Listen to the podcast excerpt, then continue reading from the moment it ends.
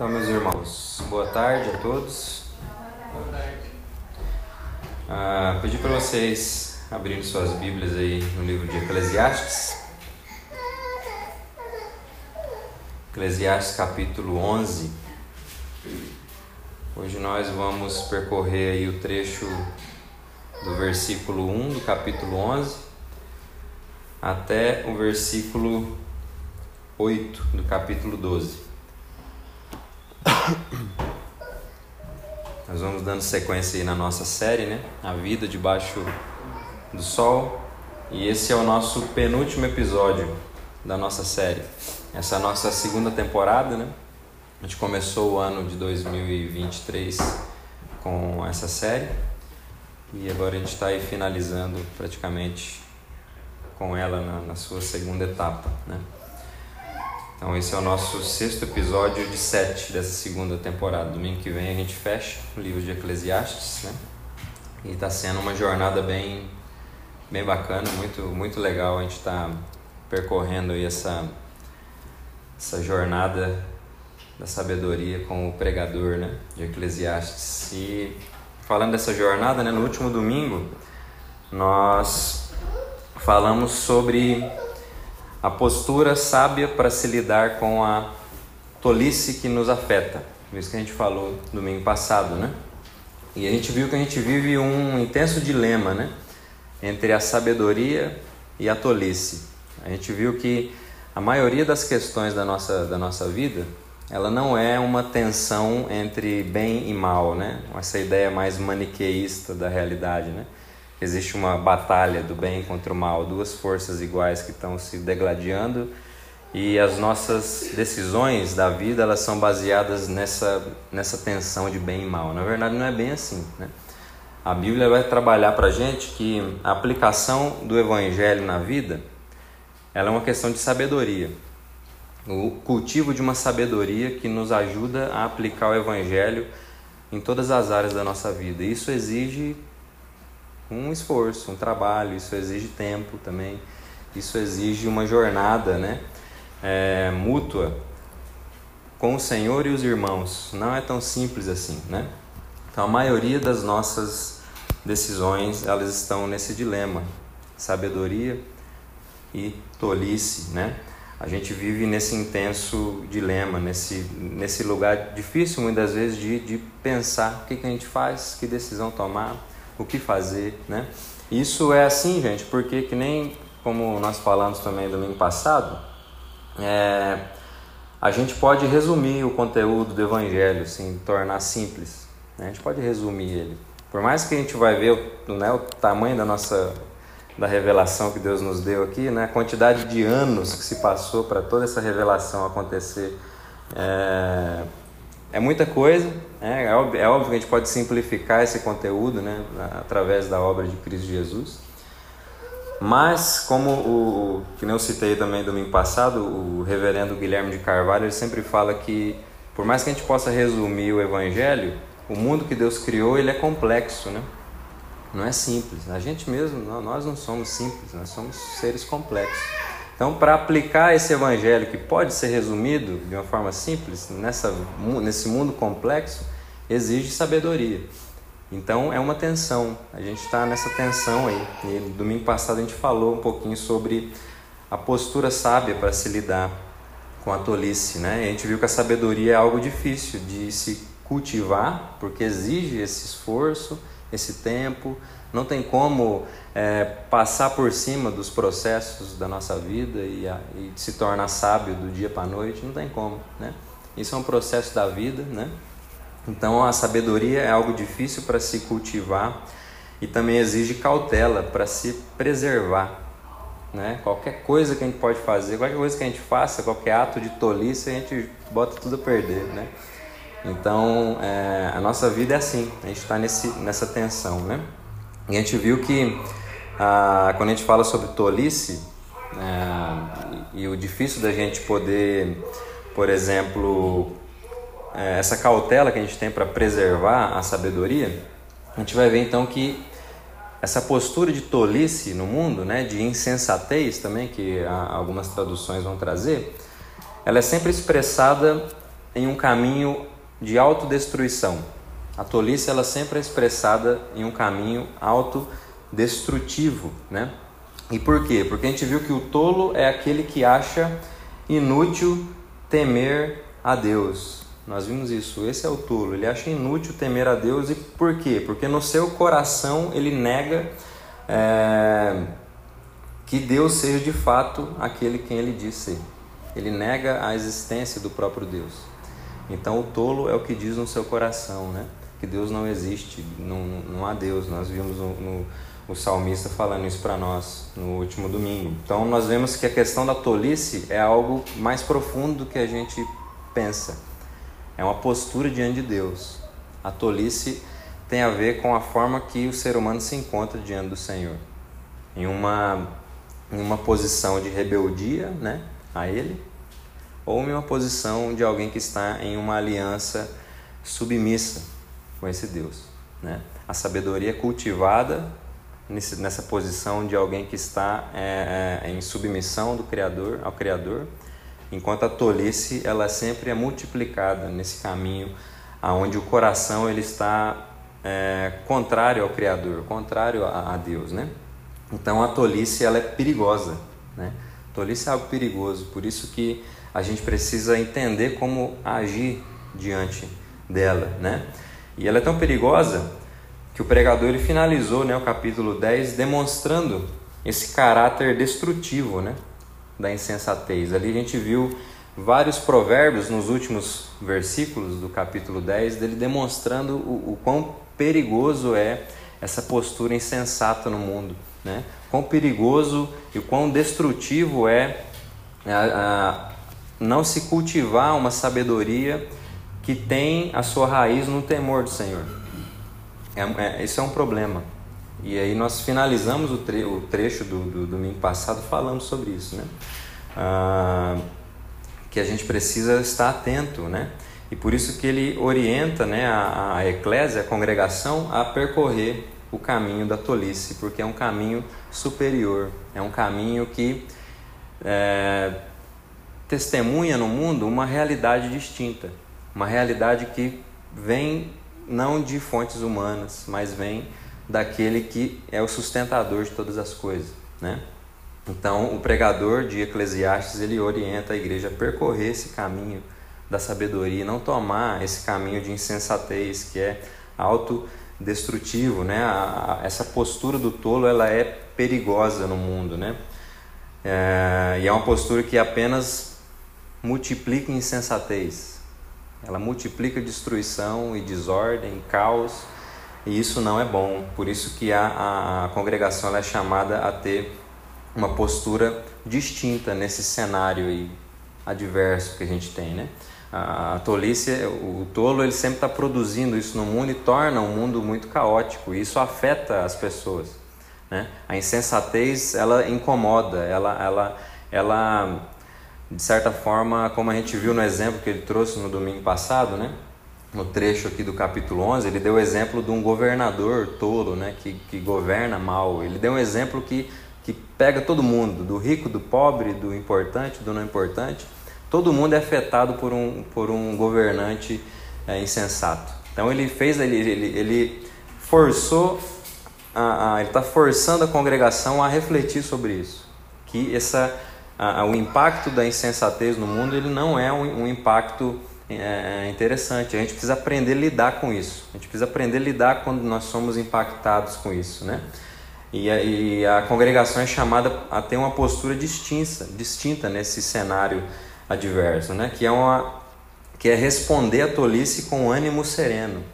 Ele nos convida a responder à insensatez do mundo com um ânimo sereno, né? Demonstrando uma postura, por exemplo, de quem enxerga a realidade de uma de uma outra perspectiva.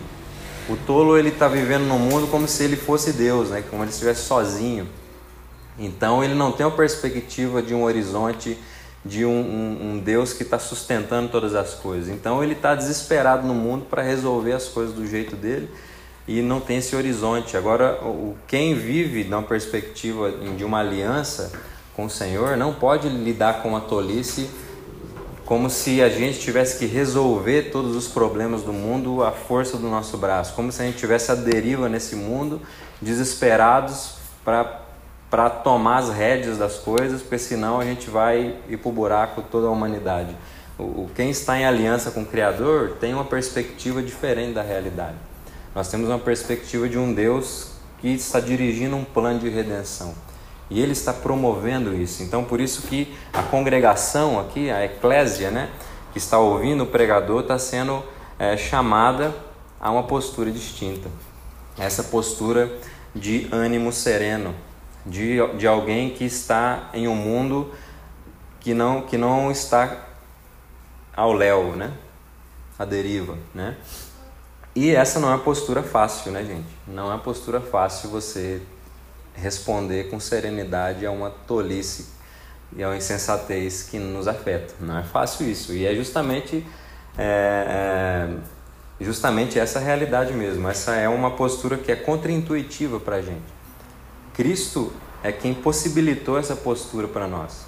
Ele é quem recebe o peso né, de toda a insensatez, por assim dizer, de toda a maldade, de toda a perversidade humana, e ele sem é, reagir de forma é, revolucionária, ao contrário disso, ele se entrega, né? Ele se entrega para vencer isso em uma postura de maior fraqueza, por assim dizer. O nosso Deus ele é tão poderoso que ele vence o mal e a perversidade do mundo, gente, numa, numa posição de maior fraqueza. Ele, ele vence morrendo. Já parou para pensar? Deus é tão forte que ele vence morrendo. E Jesus ele possibilita essa realidade para que a gente responda à insensatez no mundo não como desesperados, né? Mas como pessoas que já estão já encontraram um descanso, né? Não como impacientes, mas de pessoas que já desfrutam de um Deus que derrama da sua paciência, da sua longanimidade sobre as nossas vidas. Então agora nós somos possibilitados a, a desenvolver essa postura sábia no mundo, né? Que é contraintuitiva para nós, mas que uma postura que o Espírito Santo já está produzindo no nosso interior para que isso seja testemunhado no mundo de Deus, né? E falando sobre isso, o texto de hoje é justamente uma palavra de ânimo do pregador agora à congregação, né? Logo depois ele falar sobre é, essa postura serena que a gente precisa ter nesse mundo adverso. Agora ele vem dar uma palavra de ânimo para a igreja, né? É um ânimo para que a congregação prossiga em direção ao alvo, né? Apesar dos desafios da vida debaixo do sol. Ah, e ele fala isso, gente, justamente porque a segurança, né? A nossa segurança nesse mundo adverso, ela se encontra acima do sol. Se a nossa segurança da vida debaixo do sol, que é caótica, que é difícil, que é cheia de tolice, que é cheia de insensatez, é, está acima do sol, não, não se encontra aqui, está no Criador que sustenta todas as coisas, então nós somos animados a, a prosseguir, a avançar, a se desenvolver da forma que Deus nos orientou a se desenvolver como pessoas, como seres humanos nesse mundo porque é Ele quem está nos sustentando e é Ele quem está nos dirigindo. Então, o trecho de hoje tem a ver com essa palavra de ânimo para que nós avancemos, né? apesar das circunstâncias que nos cercam. Então, o tema do sermão de hoje é em direção ao alvo. E vamos à leitura do, do nosso trecho, né? Eclesiastes 11, do versículo 1 até o versículo 8 do capítulo 12. Diz assim: Lance o seu pão sobre as águas, porque depois de muitos dias você o achará. Reparta com sete e até mesmo com oito, porque você não sabe que mal sobre, sobrevirá à terra. Se as nuvens estão cheias, derramam chuva sobre a terra. Se uma árvore cair para o sul ou para o norte, no lugar em que cair, aí ficará. Quem somente observa o vento nunca semeará, e o que olha para as nuvens nunca fará a colheita. Assim como você não conhece o caminho do vento, nem sabe como se formam os ossos no ventre da mulher grávida, assim também não entende as obras de Deus que faz todas as coisas. Semeie a sua semente de manhã e à tarde não fique de braços cruzados, porque você não sabe qual irá prosperar.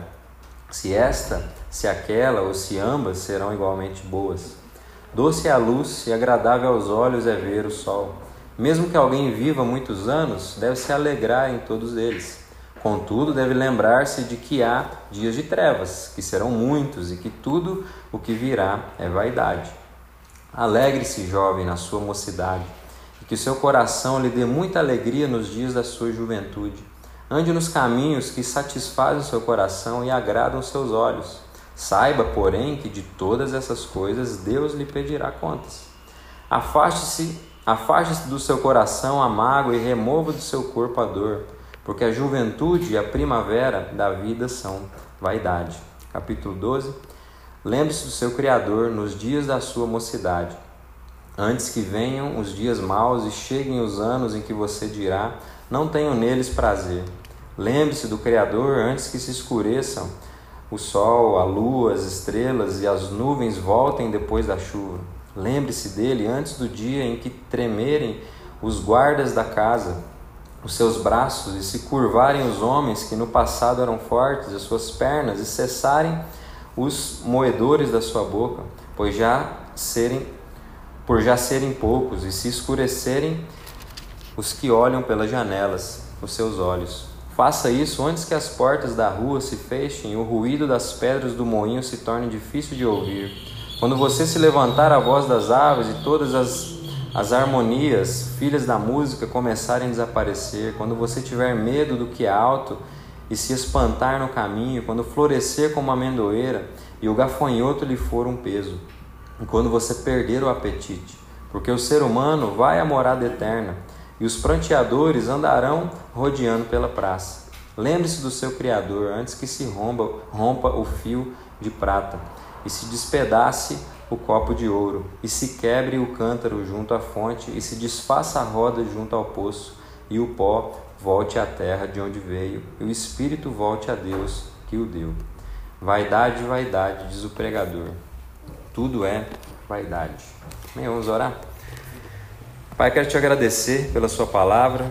Muito obrigado, Senhor, porque o Senhor continua falando a nossos corações e eu peço que nesse momento o Seu Espírito venha abrir o nosso entendimento, que nós possamos compreender e é, abraçar mesmo, Senhor, com fé, toda a verdade que o Senhor vai nos comunicar hoje.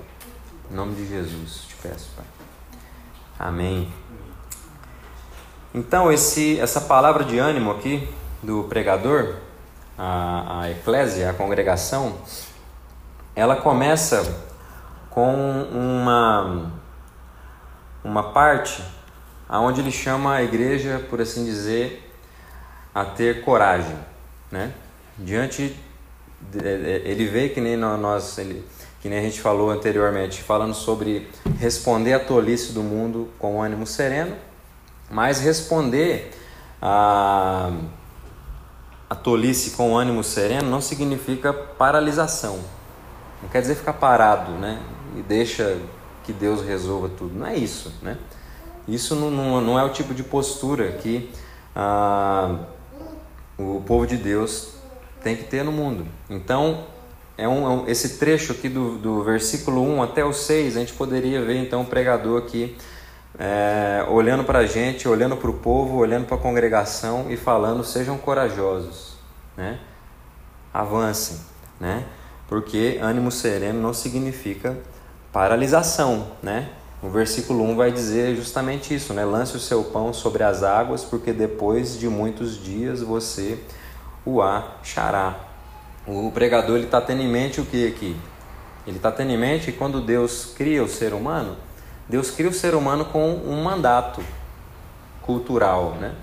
Deus cria o ser humano para cultivar e guardar o mundo que ele fez e colocou o ser humano como para ser o seu corregente.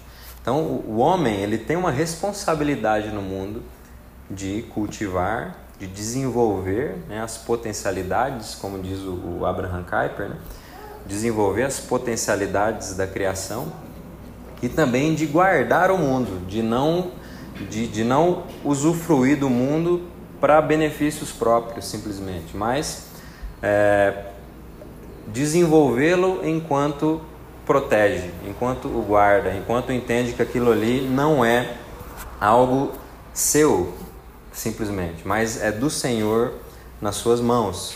Então, no, o povo de Deus é um povo que possui uma postura sábia no mundo, que responde diferentemente à insensatez no mundo, não como revolucionários malucos aí, né? Mas com um ânimo sereno, porém que avançam na sua vida desenvolvendo o mandato cultural do Senhor. Olhando para as áreas onde o Senhor nos coloca nesse mundo e buscando glorificá-lo nesses lugares onde ele nos coloca, né? Seja lá onde ele nos colocou, né? Ou nos lugares onde ele vai nos colocando ao decorrer da nossa vida, né? Tava conversando com o, o, o, o Jean essa semana, né? A gente gasta tanto tempo, nós, nós dois, é uma história um pouco parecida, a gente gastou tanto tempo da vida mexendo com música, depois passou um período, a gente já não mexe com isso mais. Então Deus às vezes nos coloca em lugares ao decorrer da nossa vida, né? Então a gente precisa pensar que nesses lugares onde o Senhor nos coloca, ali são os lugares onde Ele deseja ser glorificado pelo nosso fazer, pelo nosso cultivar e guardar, né? Então ter uma postura diferente do insensato no mundo não significa estar parado achando que as coisas vão acontecer. Não, nós temos uma responsabilidade de desenvolver as potencialidades da criação de Deus, de desenvolver as potencialidades do mundo de Deus, de desenvolvermos uma cultura que abençoa a nossa cidade, né? Que abençoa a comunidade onde nós estamos inseridos.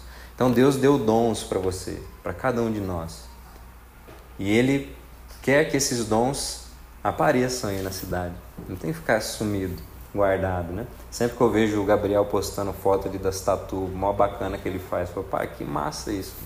Agora a Larissa também aí já trabalhando pra caramba para desenvolver, a Ciane também, as fotos e os vídeos bacanas que o Gesiel produz aí, né? E cara, isso é massa demais. A gente precisa encher a cidade mesmo com essa beleza, né? Mas não a beleza para os nossos próprios interesses, né? uma beleza para glorificar ao Criador antes de tudo e para pensar também no benefício comum da nossa cidade, do lugar onde Deus nos colocou. Então nós precisamos ser corajosos para avançar nesse sentido, né? avançar em direção a ser responsáveis com esse mandato que o Senhor nos deu. Nós precisamos lançar mesmo é, é, o pão sobre as águas. Né? Isso aqui é uma, uma imagem que o pregador está falando, que na época o pessoal jogava é, as sementes de trigo sobre a, a, a, alguns rios quando eles estavam baixos e quando esses rios cresciam, algumas sementes iam, as sementes que se brotavam naquela água iam para as beiradas do, do, das margens daquele rio e o trigo podia ser colhido, né? Isso que ele está falando, lança, né? Que vai chegar um momento que isso vai poder ser colhido, né? Então lance o pão, né? Essas cidades são essas águas que nós estamos semeando boa semente. Não só a semente da pregação do Evangelho, que é o principal de todas, mas a semente dos dons que Deus colocou sobre nós, sobre nossas vidas. A gente precisa lançar mesmo e abençoar a nossa cidade. É um, uma responsabilidade nossa, né? Ah, e sempre pensando sobre isso, né? Quando a gente fala de mandato cultural, a gente precisa sempre lembrar que esse mandato antes de tudo, que nem como eu falei, isso tudo precisa ser feito para a glória de Deus, principalmente, mas também pensando no bem da nossa cidade, o bem comum, a gente precisa pensar que o mandato cultural ele sempre pressupõe o mandato social que nós temos uns com os outros, o compromisso social que Deus é, estabeleceu, essa estrutura social e de compromisso e responsabilidade social que o ser humano tem uns com os outros. Então, quando a gente se lança corajosamente em direção a isso, a, a, a cultivar na cidade né, os dons que ele nos deu, que ele nos deu, a gente precisa pensar que tudo isso precisa servir a cidade. Né? Quando eu falo ser bênção para a cidade, é servir a cidade de alguma maneira. Servir o outro. Aquilo que a gente faz ele precisa ser boa semente para o outro. O outro precisa se alimentar do fruto dessa semente que a gente está plantando. E o versículo 2 ele vai dizer, né? Reparta com sete e até mesmo com oito, porque você não sabe que mal sobrevirá à terra, né? Ou seja, ele está dizendo aqui para a gente evitar esforços egocêntricos nessa vida imprevisível debaixo do sol. Né? A gente vive num mundo imprevisível. Então evite gastar todas as suas energias com os dons que Deus te deu, evita é, desenvolver o mandato cultural apenas para fins egocêntricos. Né? Reparta isso. É, faça com que isso seja bênção para a maioria de pessoas possível, que, que isso que você está desenvolvendo a, a, na criação de Deus seja bênção para a maioria de, de pessoas possível, porque no fim das contas, tudo isso que a gente vive aqui é uma imprevisibilidade. A realidade pós-queda é muito imprevisível, a gente não sabe. Não gaste os seus esforços para acumular simplesmente coisas para si mesmo, porque talvez você possa perder tudo isso e ninguém desfrutou de nada do que você fez. Então a gente precisa pensar nisso. O mandato cultural pressupõe o um mandato de responsabilidade social que nós temos uns com os outros.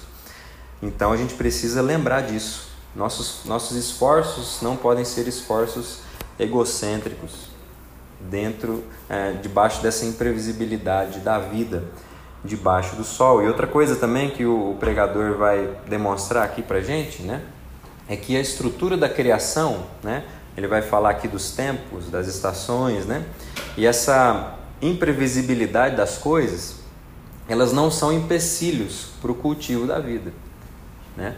A gente às vezes a gente pode olhar então assim e falar, cara, então se tudo é tão imprevisível, que foi justamente um, um raciocínio dele feito lá no começo, né? É, se, se, gente, se, tudo é vaidade, o que, que, é, que ganha o homem trabalhando assim e, e, se esforçando debaixo do sol? Não vale nada no fim das contas. Então, é, é uma reflexão que ele trouxe para a gente. Só que nesse momento ele está trazendo esse aspecto de impre, imprevisibilidade, né? A, a, a, estrutura da criação que mostra que as coisas passam, as coisas continuam, a estrutura da criação continua enquanto nós passamos, né? Mas isso não é um, um empecilho para o cultivo da vida. A gente precisa pensar nisso. O versículo 3 e 4 né, ele vai dizer: Se as nuvens estão cheias, uh, derramam chu chuva sobre a terra. Se uma árvore cair para o sul ou para o norte, no lugar em que cair, aí ficará. Quem somente observa o vento nunca semeará, e o que olha para as nuvens nunca fará. Ah, colheita. Isso quer dizer o que, gente? Que a providência de Deus, no fim das contas, é que é a segurança dos seus. A gente vê que nós somos passageiros nessa, nessa jornada aqui, né? Nós vemos que aquilo que nós fazemos também se vai, né? Quantas contribuições maravilhosas dos nossos irmãos, né, ao longo dos anos, e às vezes a gente olha né, alguns, algumas partes do mundo que foram tão abençoadas com o cultivo cristão, né, cultural, hoje já se perdendo, né, muita coisa sendo esquecida. E é isso mesmo. Tá? É nosso, os nossos esforços, os nossos trabalhos, eles se vão. Né? Só que isso não é um empecilho e algo que deve nos paralisar. Por quê? Porque a nossa segurança não está nos nossos esforços a nossa segurança e a certeza do, do resultado que, que vai acontecer no coração e, e, e na cidade, ou seja lá a amplitude né, do, do resultado que, que for, não, não está nos esforços simplesmente. Está na mão do Deus que está sustentando todas as coisas. Como a gente viu domingo passado, o sábio é aquele que enxerga a realidade com outra perspectiva a perspectiva do temor a Deus. Nós vivemos diante de Deus. Nós temos um horizonte distinto. A gente não vive num mundo como pessoas que estão tá tentando, precisa resolver tudo. Se a gente não resolver, nós estamos lascados. Não. Nós vivemos na perspectiva que um, de um Deus que conduz um plano de redenção e nos envolve nisso pela sua graça. Então é outra perspectiva. É a perspectiva dessa mão providente de Deus que está conduzindo as coisas. Então, quando a gente olha para toda essa né, imprevisibilidade da vida, isso não pode nos paralisar. Né? A providência de Deus é a segurança dos seus. Né? Os versículos 5 e 6. Assim como você não conhece o caminho do vento, e nem sabe como se formam os ossos no ventre da mulher grávida, assim também não entende as obras de Deus, que faz todas as coisas. Semeie a sua semente de manhã e à tarde não fique de braços cruzados, porque você não sabe qual irá prosperar, se esta, se aquela ou se ambas serão igualmente boas. Então, cultivar e guardar no mundo de Deus, gente, observando essa perspectiva aqui, né, de quem encontra sua segurança nele, né, no sustentador de todas as coisas, é uma jornada de contentamento. Não é algo triste. Parece ser estranho, cara. Eu vou trabalhar, vou me esforçar para avançar num mundo cheio de imprevisibilidade, né? Posso morrer daqui a pouco, posso é, produzir tanta coisa e perder tudo, né? Cara, que coisa estranha. Deve ser muito chato produzir, cultivar e guardar nesse mundo de Deus. Só que, na verdade, não. Na verdade, essa jornada de cultivo e de guarda do mundo dele, na perspectiva da aliança, é uma jornada de contentamento. Não é uma jornada triste, não é uma jornada que deve nos desanimar, mas nos animar. Por isso que agora, numa, segunda etapa aqui, numa segunda parte desse trecho, o pregador ele vai olhar para a congregação e vai falar para que a congregação se alegre nesse processo. A congregação se alegre nessa jornada. Ah, por quê, gente? Porque ah, quando a gente fala desse, de habitar esse mundo, né? Cultivar e guardar, avançar, produzir para a glória de Deus e para o bem comum, né? tendo a providência de Deus como a nossa segurança, a gente precisa sempre lembrar que a vida e o desfrute da vida também são dádivas do Criador. São dádivas dele, é ele que nos dá isso. Olha o versículo 7 que vai dizer: ó, Doce é a luz e agradável aos olhos é ver o sol. É doce isso, gente, né? A vida não é algo ruim, é algo que Deus nos dá, né? Por mais que hoje esteja manchada pelas distorções da queda, é uma dádiva de Deus, né? E a gente precisa entender que a vida, né, e esse desfrutar da vida, ela não pode se tornar instrumentos para os nossos próprios interesses. A gente precisa lembrar disso. A gente precisa lembrar quando a gente desfruta da vida e se lança né, num, num, é, numa vida de, de gozo daquilo que Deus nos deu nesse mundo, nessa terra, a gente precisa lembrar que a gente não pode transformar essas coisas em meios, né? Para interesses próprios, né? Para meios simplesmente para suprir nossos desejos distorcidos, né? Por quê, gente? Porque a dádiva da vida debaixo do sol, ela não é um fim em si mesmo. A gente não pode ver isso. É, essa jornada de contentamento, de alegria, que o pregador chama a gente ter, né? a, olhar a vida como essa vida que é doce, que é uma dádiva do Senhor, a gente precisa observar ela de uma perspectiva de que o desfrute dela não é um fim em si mesmo, não, não pode ser instrumentalizada para os nossos próprios interesses. É o versículo 8: Mesmo que alguém viva muitos anos, deve alegrar-se em todos eles, contudo, deve lembrar-se que há dias de, trevas, que serão muitos, e que tudo é vaidade. Então Deus nos chama a um tipo de desfrute consciente das dádivas temporais, né? Deus nos chama a se alegrar, a desfrutar dessa vida que é uma dádiva dele, mas é um desfrute consciente. A gente não pode transformar isso em meios de satisfação pessoal das vontades que são afetadas pelas distorções da queda. É, isso não pode ser um fim em si mesmo tudo, o desfrute dessas dádivas precisa ser consciente, porque precisa ser orientado pela vida na aliança, a vida que está em um pacto com o Criador, em uma postura diferente do coração do tolo, que vai dizer que Deus não existe. O sábio é aquele que está diante de Deus em uma aliança com Ele e é consciente da realidade. Então, quando a gente vai para o mundo e desfrutar de, de toda essa realidade que Deus nos deu, a gente precisa ir consciente dessa realidade porque são desfrute de dádivas temporais. E o ser humano ele não pode, de certa forma, idolatrar a sua condição temporal. A gente não pode idolatrar uh, o fato de que a gente vive muitas das vezes, é, muitas das vezes em é, saudáveis, muitas das vezes com recursos para fazer as coisas e usar desses, dessas bênçãos que Deus nos deu de forma idólatra e usar isso para satisfação pessoal desordenada, né? Ah, uma vez eu estava conversando com um amigo assim, falando sobre tipo alguns jogadores de futebol que têm salários assim exorbitantes assim, né? valores astronômicos assim, a gente falando, cara, deve ser difícil para um ser humano pecador ter tanto poder aquisitivo assim. Deve ser muito difícil. Eu fico pensando se eu tivesse algo assim. Deus, era só a graça de Deus mesmo, porque imagina você ter uma condição financeira que você pode fazer tudo o que você quiser. Estar onde você quiser estar no mundo e ter o que você quiser ter no mundo. Isso é perigoso, né, gente? Isso é muito perigoso. A questão é que Deus nos chama a usar de todos esses recursos, tudo que nós temos, é claro que eu estou dando um exemplo aqui bem extrapolado, né? Isso não é a maior, isso não é a, a condição da maioria das pessoas, mas a gente precisa pensar nisso, porque a gente precisa pensar o que a gente faria no lugar dessas pessoas. Isso vai demonstrar muito como está o nosso coração. O que você deseja se tivesse o salário do Neymar, por exemplo, do Cristiano Ronaldo? O que você deseja lá no seu íntimo sozinho? Não é o que você compartilha com os outros, é o que você deseja sozinho. Você sabe o que eu estou querendo dizer, porque eu sei o que eu estou dizendo.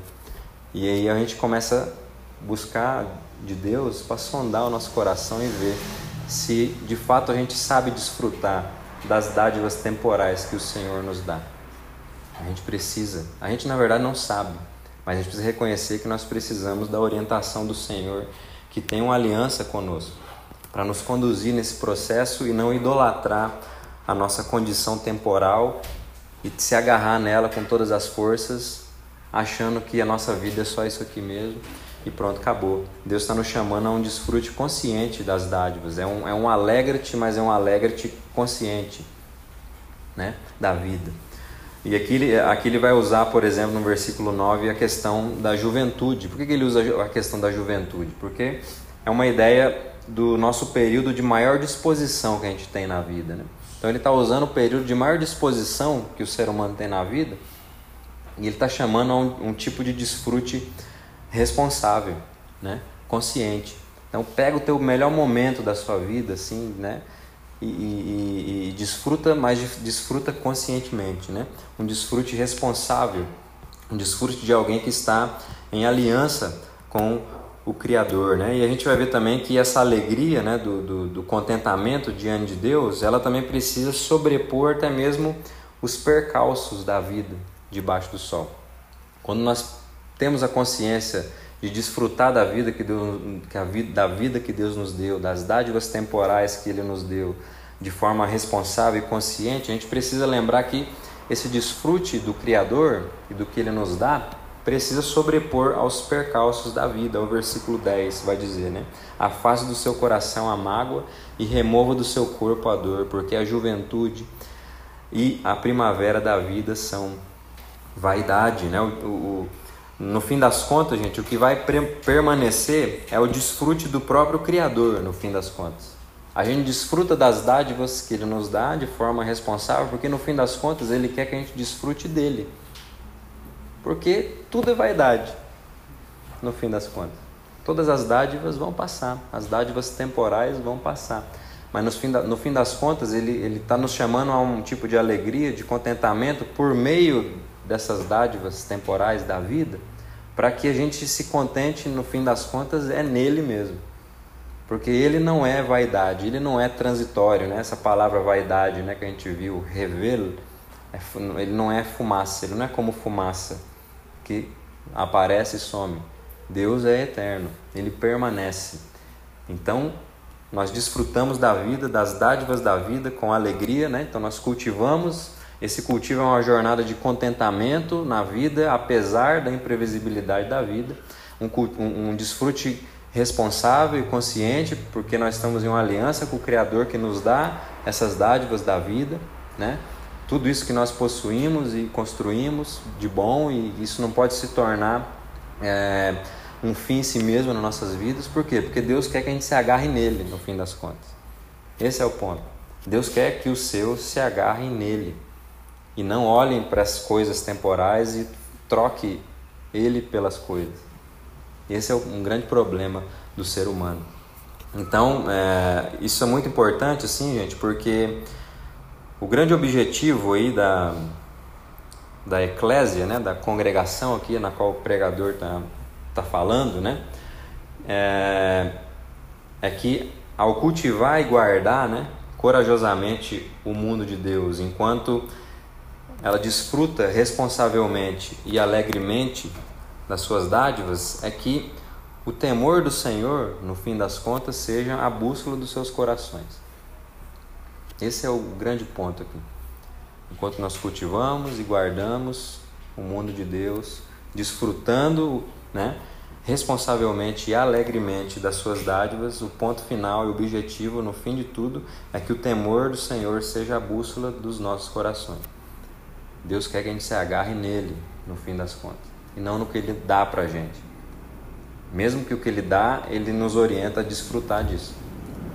Mas ele quer que o temor do Senhor seja a bússola dos nossos corações. É justamente o que, vai, que o pregador vai tratar nesses últimos oito versículos aqui né, que é o versículo 1 a 8 do capítulo 12. Né? É que, que a alegria né, do desfrute da vida, que é uma dádiva do Criador, ela se dá no interior de uma relação real com Ele. Quando a gente fala desse, dessa jornada de contentamento, de desfrute, isso só pode acontecer de forma consciente e responsável quando acontece no interior de uma relação real com o Criador. Por isso que eu, por isso que eu falei de uma, um cultivo e um contentamento na perspectiva da aliança, na perspectiva de uma relação de pacto com o próprio Deus, uma relação que ele mesmo estabeleceu soberanamente com um povo que ele está separando para si. Então, esse é o ponto. Agora, o pregador está começando a nos orientar ao temor a Deus. Ele nos chama a ter coragem para cultivar e guardar depois ele nos chama a uma alegria nesse processo né, de, de cultivo e de guarda no mundo de Deus. E ele vai demonstrar que o objetivo disso tudo é o temor a Deus, é o temor do Senhor. É uma perspectiva diante de Deus que nos leva a conduzir a nossa vida sabiamente, com sabedoria, e não com tolice, e não como insensatos, que estão se agarrando nas coisas que vão sumir no fim das contas, né? Então, a alegria do desfrute da vida, ela se dá no interior de uma relação real com Deus. E essa aqui é a relação pactual, a relação de aliança com o Senhor. A aliança que ele sustenta por meio do sangue e do corpo do seu filho, o descendente prometido que veio e que cumpriu as estipulações desse pacto, dessa aliança e que agora derrama graciosamente sobre esse povo sobre essa nação eleita, que é, um, que é uma nação que é sacerdócio real, o povo escolhido do Senhor para ser luz no mundo de uma realidade distinta. Então, essa relação real que nós desfrutamos com o Senhor. E é nesse lugar, é nessa, é, é, é nessa posição que a gente precisa, que a gente vai encontrar a alegria desse desfrute, ou seja, a gente só vai viver a vida na sua plenitude quando a gente viver essa vida na relação com o Criador. O desfrute, o desfrute pleno da vida, ele só acontece, ele só é significativo quando ele acontece na relação com Deus, quando ele acontece diante de Deus. A, o significado de temor do Senhor é, de um modo assim mais amplo possível, ele, ele diz respeito a essa consciência de que nós estamos constantemente diante do Criador. Temor a Deus seria teria um, um, um significado mais ou menos isso. É quando nós nos tornamos conscientes de que nós estamos diante desse Criador em uma aliança com Ele. Esse é um significado de temor do Senhor. E a partir desse temor do Senhor, dessa consciência de que nós estamos diante desse Deus, aí então um desenvolvimento de uma vida sábia ela acontece. Porque agora nós não estamos mais ignorando a Deus, a gente está vivendo diante dele de forma consciente, temendo esse Deus. Então a condução da vida de forma diferente acontece. Por isso que o temor do Senhor é o princípio da sabedoria. Primeiro nós estamos conscientes diante de Deus, então agora nós passamos a buscar conduzir a nossa vida de forma distinta, a agradar esse Deus, a satisfazer a sua vontade e a responder de forma à altura das dádivas que Ele nos dá. Que a nossa vida é sempre resposta a esse Senhor. Então, o desfrute da vida, ele de forma plena só acontece nesse lugar. E esse trecho aqui, esse último trecho aqui do, do, do, vers, do capítulo 12, né? Ele vai demonstrar para a gente que se Deus ele é esquecido na juventude, né? Ou seja, nesse momento de maior disposição da nossa vida, que nós temos, isso quer dizer que a alegria ela vai ser desconhecida nos últimos dias da nossa vida. Se nós esquecemos Deus no momento que a gente pode se agarrar nele, isso quer dizer que a alegria do contentamento final vai ser desconhecida. Nós, não vamos encontrar isso. O, esse trecho aqui está tentando é, trazer isso para a gente, né? E ele vai dizer que do, dos últimos dias, né, do, do, momento em que não há mais forças, né, que é justamente aquele momento em que apenas a certeza da fé é o que a pessoa poderia ter. Né?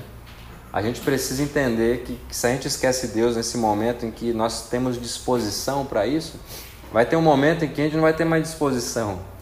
A única coisa que vai sobrar para a gente é a certeza, as certezas internas que foram cultivadas ao longo da nossa vida. Então, se Deus é esquecido nesse momento da juventude, a alegria ela vai ser desconhecida no final, né? E esse trecho aqui do 1 ao 7, ele vai estar justamente reforçando isso para a gente, né? Ele está falando desse processo de, de quando o ser humano chega no fim da sua vida, né? Ele está chamando a lembrar do Criador, a, a, a se agarrar nesse Deus de forma real, profunda, antes que chegue esse momento onde não haverá mais disposição, né? Antes que chegue no momento aonde talvez a gente não tenha mais tempo para isso. E o versículo 1 até o versículo 7, ele vai enfatizar bastante isso. Eu queria ler de novo, né? Ele vai dizer: "Lembre-se do seu criador nos dias da sua mocidade, antes que venham os dias maus e cheguem os anos em que você dirá: não tenho neles prazer. Lembre-se do criador antes que se escureça o sol, a lua e as estrelas e as nuvens volte depois da chuva. Lembre-se dele antes do dia em que tremerem os guardas da casa, os seus braços e se curvarem os homens que no passado eram fortes, as suas pernas e cessarem os, os moedores da sua boca, por já serem poucos e se escurecerem os que olham pela janela os seus olhos. Faça isso antes que as portas da rua se fechem, o ruído das pedras do moinho se torne difícil de ouvir quando você se levantar a voz das aves e todas as harmonias, filhas da música, começarem a desaparecer. Quando você tiver medo do que é alto e se espantar no caminho, quando florescer como a amendoeira e o gafanhoto lhe for um peso, e quando você perder o apetite, porque o ser humano vai à morada eterna e os pranteadores andarão rodeando pela praça. Lembre-se do seu Criador antes que se rompa o fio de prata e se despedace o copo de ouro, e se, se quebre o cântaro junto à fonte, e se desfaça a roda junto ao poço, e o pó volte à terra, de onde veio, e o espírito volte a Deus, de onde veio. Então, quando o pregador fala para a gente aproveitar esse tempo que nós temos nessa jornada temporária debaixo do sol, a gente precisa aproveitar essa jornada para lembrar do Criador para se agarrar nele enquanto há tempo, para desfrutar do que ele dá, mas não um desfrute irresponsável como um fim em si mesmo, mas um desfrute que abraça o doador com todas as forças. Por quê, gente? Porque no fim das contas, Deus é o próprio bem e a própria alegria da humanidade que é feita à sua imagem e semelhança. Deus é o bem, por isso que não existe guerra de bem contra o mal. Se Deus é o bem, não tem nada que possa, né, que possa competir com ele. Então Deus é o bem que nós precisamos desejar. Deus é o, a alegria que nós precisamos desfrutar com os seres feitos à sua imagem e semelhança. Então, é, do florescer da vida, né? ou seja, da mocidade e até o seu findar, ou seja, a, o pó da terra voltando à terra de onde veio, o pregador está chamando a eclésia a lembrar do, do Criador. Né? E é interessante que, observando isso aqui, a gente fica é, é claro para a gente que o movimento mais significativo e seguro do homem durante toda a sua vida seria então o abandono da autossuficiência. Esse é o movimento mais significativo que o ser humano pode fazer na sua vida. É o abandono da autossuficiência. Quando o pregador dá essa ênfase aqui, né? lembre do Criador, lembre do Criador, lembre dele. E vai, só, e vai demonstrando como o ser humano vai definhando ao longo do tempo, né? E vai chegando o tempo que não dá, não dá mais. Que a gente vai voltar ao pó de onde nós viemos. Então lembre do Criador. E ele está ele tá demonstrando isso como um movimento mais significativo que o ser humano pode fazer, que é o movimento de abandono da autossuficiência. Então, é, é, é interessante aqui porque, pensando dessa maneira, lembrar aqui é muito mais do que um simples esforço mental. É muito mais do que isso que ele está ele tá querendo dizer. Lembrar de Deus. Ah, lembrei de Deus. Legal, mas não é isso que ele está fazendo, simplesmente falando né? Ele está falando sobre uma rendição do coração. É isso que o pregador está falando. Nosso coração não pode ser como o coração do tolo, que nega esse Deus. Ele está falando para a gente lembrar desse Deus, para que o nosso coração se renda a Ele. É como esse movimento de se render diante dele e abandonar esses esforços autossuficientes e, e esses movimentos pecaminosos e rebeldes de usar o mundo de Deus para os nossos próprios fins e desejos pessoais. A gente precisa parar de usar o mundo de Deus do jeito que a gente quer e usar o mundo dele do jeito que ele quer e se agarrar nele no fim das contas. Então, lembrar aqui é muito mais do que simplesmente se esforçar mentalmente, sabe? lembrar de Deus. É render o coração, é deixar de achar que nós somos autossuficientes e lembrar que a gente é necessitado desse Deus para tudo que a gente faz. Se a gente quer fazer um trabalho bonito no mundo, a gente depende desse, do que Deus nos dá para fazer. A gente depende do que Ele, da forma que Ele nos conduz para fazer isso. Se nós, como pastores, queremos pregar um sermão decente, a gente precisa lembrar que não é simplesmente o esforço nosso, é dependência do Senhor em não atrapalhar o que ele está querendo dizer aqui. É isso. E assim com todas as dádivas e dons que o Senhor vai nos dando. É assim que funciona, né? Então, a vida autônoma e autossuficiente debaixo do sol, no fim, só vai levar o homem a ver, gente, que na verdade ele nunca foi possuidor de nada. Ele nunca foi possuidor de nada, né? nem de si mesmo. A vida autônoma só vai demonstrar isso. Olha o versículo 8, o último versículo aqui, né? Que, que vai dizer, né? Vaidade de vaidade, diz o pregador. Tudo é vaidade. Ele vai repetir esse refrão que ele vai repetindo, ele repetiu no livro inteiro. A vida autossuficiente só vai mostrar isso pra gente, que nós nunca nós não possuímos nada no fim das contas. Nada, nada mesmo, né? Ou o ser humano se encontra seguro e satisfeito no próprio Criador, ou ele vai estar por toda a sua vida cansado e sobrecarregado por correr sem direção atrás do vento. Esse é o ponto. Ou nós nos agarramos no nosso Criador, ou nós vamos estar sempre cansados e sobrecarregados, correndo atrás da fumaça que vai sumindo. Parece dar estranho, né? Se você pensar, você vê alguém correndo atrás da fumaça tentando agarrar, você vai falar que pessoa maluca, né? Mas é isso que a gente faz na maioria das vezes na nossa vida, quando a gente tenta se agarrar mais nas dádivas de Deus do que em Deus. É isso. É como um maluco está tentando agarrar a fumaça e guardar. Não consegue, gente, não dá.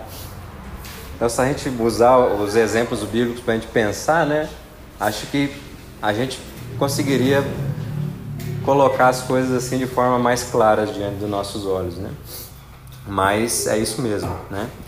O ser humano ele se torna cansado e sobrecarregado quando corre sem direção atrás do vento. Então, por isso que para concluir esse sermão de hoje, né? A gente precisa lembrar que o ser humano que está correndo sem direção, ele é como um navio, né? Que está perdido, sem uma bússola, no mar bem bravo. Assim. Ser humano está correndo sem direção, é assim, aquele navio está perdido ali, né?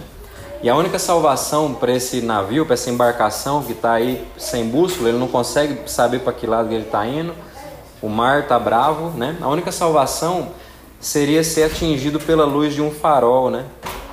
Que iria, o, de, o, o, o re, queria redirecionar ele para um lugar seguro. Né? Tá ali naquela bagunça toda, aquele, aquele caos, e do nada vem uma luz lá na frente. Opa, e ele, os caras conseguem se, se redirecionar e caminhar para um lugar seguro. Ou seja, a única salvação seria ser atingido por um chamado né, que iria o recolocar na direção existencial correta. Esse ser humano que é igual a esse navio. A única coisa que salvaria ele é ser atingido por um chamado queria recolocar ele numa direção existencial correta. E existe um chamado, gente, para cansados e sobrecarregados, que nós conhecemos muito bem, né? Como cristãos aí de longa data. E eu gostaria de ler de novo aqui, Mateus 11, do 28 a 30. Existe um chamado para o cansado e para o sobrecarregado, chamado de Cristo Jesus, que vai dizer, né? Venham a mim todos vocês que estão cansados e sobrecarregados, e eu os aliviarei. Tomem sobre vocês o meu jugo e aprendam de mim, porque sou manso e humilde de coração.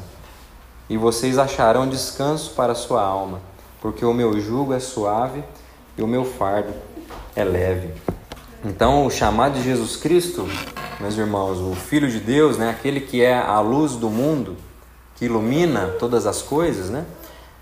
É o que atinge eficazmente né, esses seres humanos que estão aí cansados e sobrecarregados, né?